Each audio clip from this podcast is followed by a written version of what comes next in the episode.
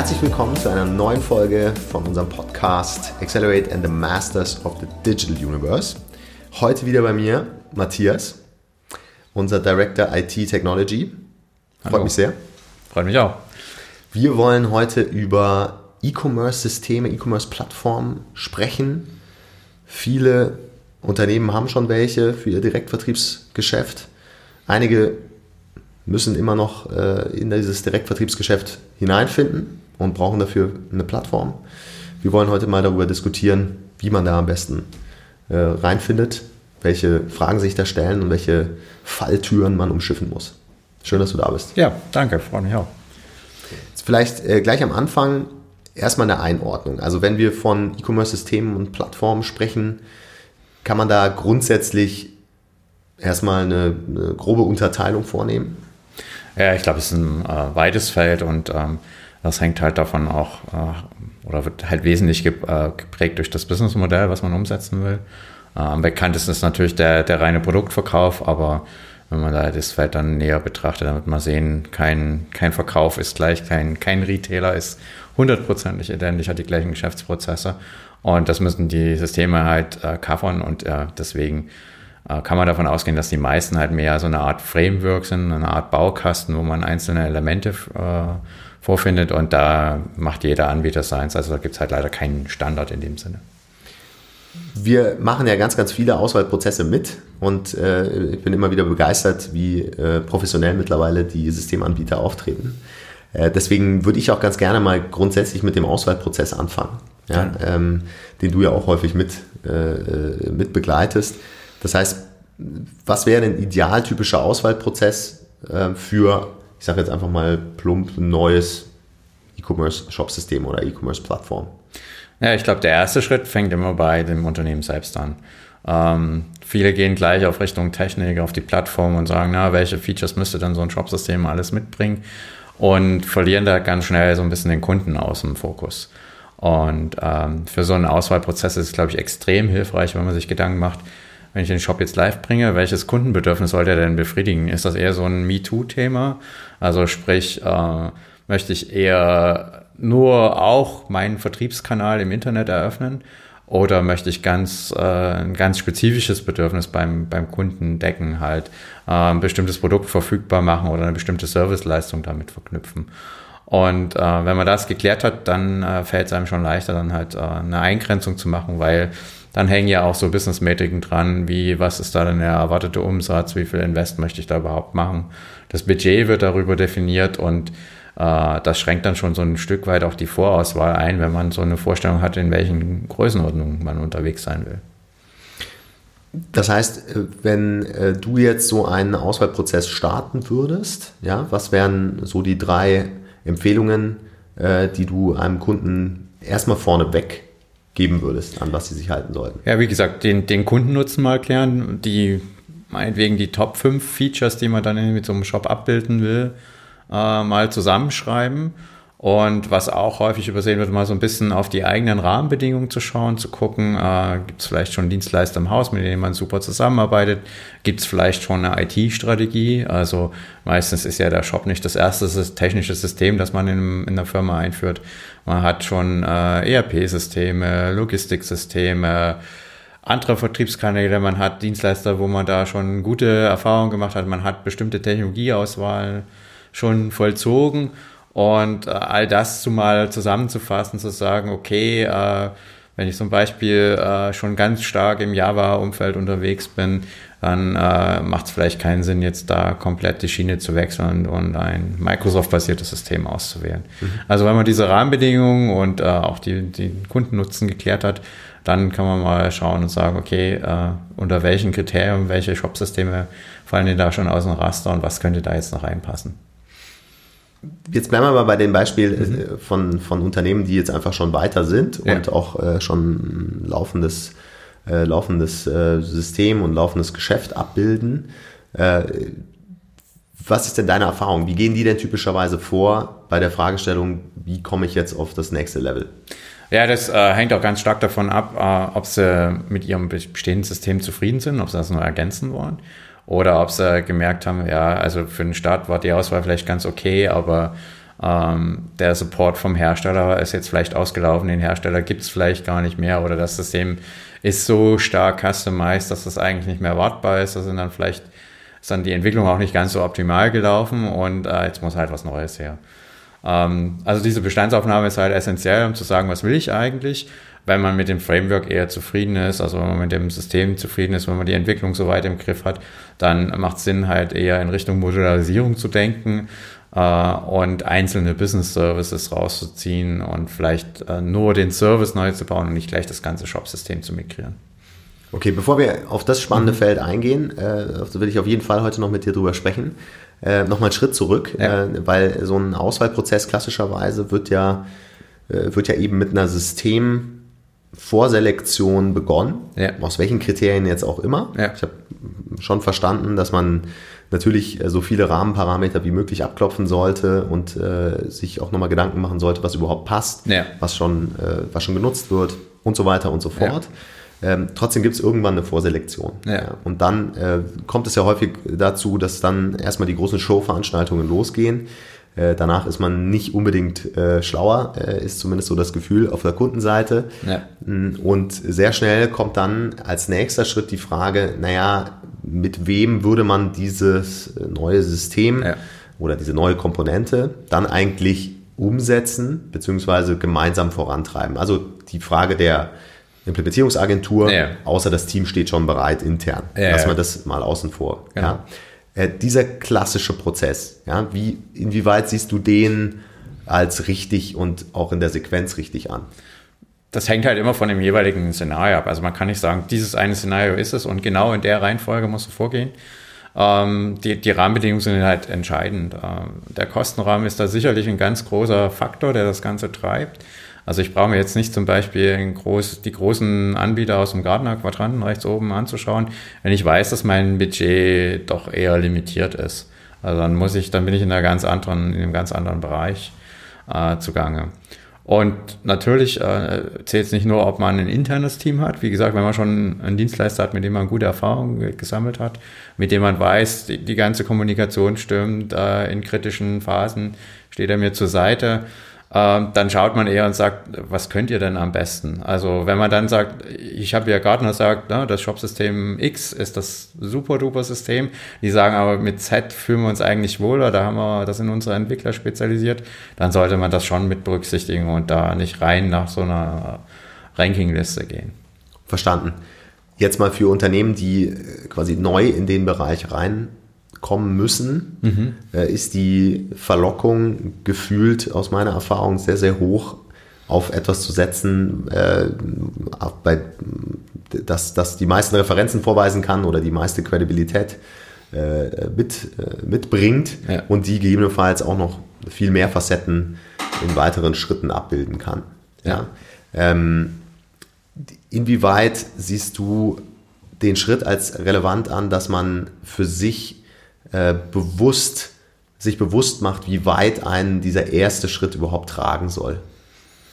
Ja, das ist schon sehr relevant. Ähm, ich denke, wenn man halt äh, auf, so ein, auf so ein System zugeht, dann sollte man nicht nur schauen, welche Referenzen im Sinne von, äh, welche anderen Shop-Systeme oder welche fertigen Implementierungen gibt es da, welche Features sind da unter Umständen schon äh, verbaut, sondern man sollte immer im Hinterkopf behalten, dass wir da wirklich über Baukästen sprechen.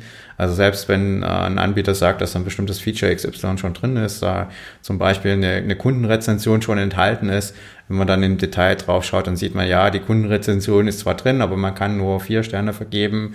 Das eigene Business will aber lieber fünf Sterne haben. Man braucht vielleicht noch ein zusätzliches Administrationsmodul, um dann einen Freigabeprozess abzubilden. Also ähm, die, die Auswahl von einem Shop-System heißt immer, ist immer mit Entwicklungsarbeit verbunden. Also ich habe das noch nicht erlebt, dass man sagt, ich kaufe das jetzt, schließe das an und dann läuft das. Und äh, um halt Entwicklung erfolgreich zu betreiben, braucht man halt entweder die eigenen Ressourcen, die eigenen Entwickler oder halt einen Dienstleister, das kann. Und dann muss man ganz genau darauf achten, was kann der, welche Technologie kann der, welche Prozesse sind da implementiert und passt das halt zu dem Framework, was ich mir dann aussuche.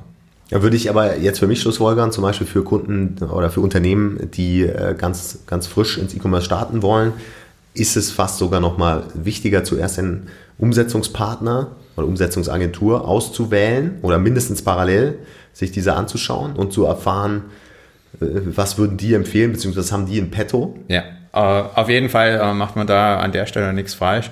Ich glaube, mit dem Shop-System würde man nur beginnen, wenn man quasi die eigenen Rahmenbedingungen schon relativ gut geklärt hat. Also wenn man die IT-Strategie schon hat, wenn man sich auf die Technologie schon festgelegt hat, weil man da halt schon sehr aktiv in einem bestimmten Feld ist. Äh, und wenn man dann auch einen Dienstleister hat, der dann eine gewisse äh, Flexibilität dann noch mitbringt oder ein eigenes Entwicklungsteam, das sagt, ja, von der Technologie her, äh, wenn wir da uns einigen, dann da sind wir dann offen, was das, welches System das dann wird, dann kann man mit der Systemauswahl anfangen und sagen, ja, okay, dann schaue ich jetzt mal, was der Markt so hergibt für diese Rahmenbedingungen. Wenn die Rahmenbedingungen aber eher noch äh, sehr offen sind, dann sollte man sich schon Gedanken, wer macht es denn dann am Ende und äh, wer passt da am besten zu mir? Wahrscheinlich auch äh, einfach auch aus einer, aus einer Perspektive der Nähe und des, des, des Fits. Regionale Nähe ist da. Kriterien, ja. Regionale Nähe ist da also besonders wichtig, klar. Äh, kurze Kommunikationswege, wenn ich erst an einen Flieger steigen muss, um dann kritische Themen zu besprechen, ist das sicherlich hinderlich. Und ähm, eine Erfahrung, die wir auch aus dem Projektgeschäft mitbringen, ist halt, dass die Größe des Unternehmens einfach zueinander passen sollte.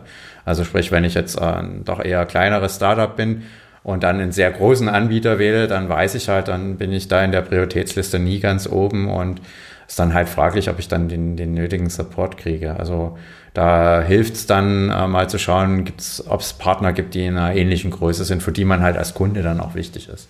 Wobei natürlich jetzt Nähe nicht unbedingt immer zum gesamten Team äh, vorhanden sein muss auf der, auf der Agenturseite, sondern wahrscheinlich zu den, zu den kritischsten Ressourcen, also einem Architekten oder einem Lead-Developer. Ja, oder? ja, also klar, auf jeden Fall ist wichtig, dass die wesentlichen äh, Ansprechpartner in so einem Projekt äh, Architekten, Produktmanager auf äh, Implementierungspartnerseite halt verfügbar sind. Und äh, gegebenenfalls auch vor Ort verfügbar sein kann, dass man halt mal sich mit allen Stakeholdern an einen Tisch setzen kann und kritische Themen durchgehen kann.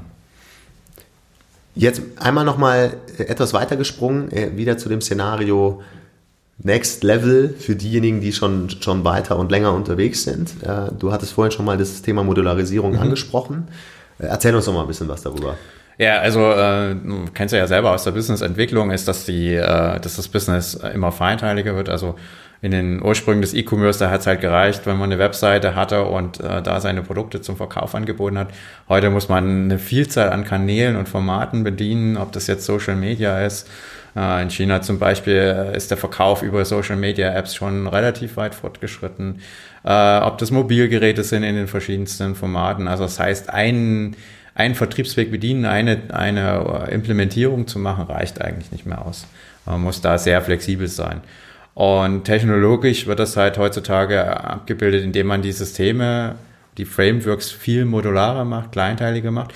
Ähm, ein Stichwort dabei sind dann Microservice-Architekturen, wo man einzelne Business-Funktionen rauszielt äh, und einzeln separat implementieren kann. Das heißt, äh, wenn ich jetzt äh, eine Funktionalität für einen Businesskunden, für einen B2B-Kunden implementieren will, muss ich halt nicht mehr warten, bis die zehn anderen Features, die für den Endkunden, für B2C auch implementiert sind, sondern ich kann halt dieses ein, einzelne Feature separat äh, live bringen. Ich muss auch nicht mehr äh, Abhängigkeiten mit äh, einer ganzen Reihe von anderen Business-Abteilungen koordinieren, sondern ich kann mich da deutlich freier und unabhängiger bewegen.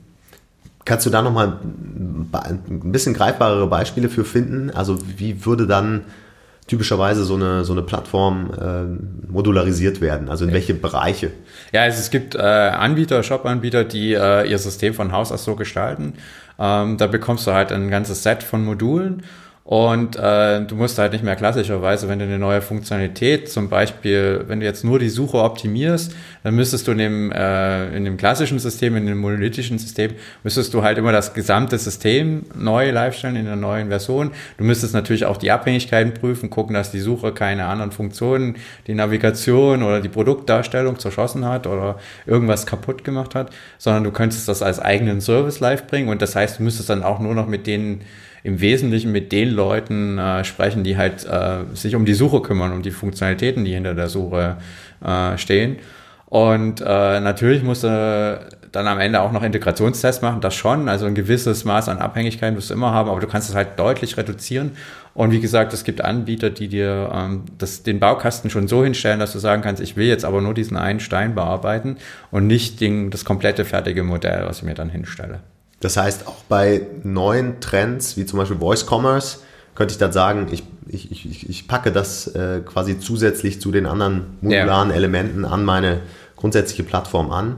Auch APIs in Richtung Marktplatz oder Social Commerce? Ja, also eine beliebte Strategie ist zum Beispiel die äh, Oberflächendarstellung von der reinen Business-Logik zu trennen. Mhm. Das heißt, äh, man programmiert zum Beispiel die Logiken aus dem Bestellprozess als API. Man ruft dann halt nur die Funktionen auf, äh, lege ein Produkt in Warenkorb, ermittle den Discount dafür und die Darstellungsart, die dann äh, in den verschiedenen Formaten anders ist, in dem Social Media, Media Kanal anders ist als auf einer Webseite, die äh, implementiert man dann in den separaten Service.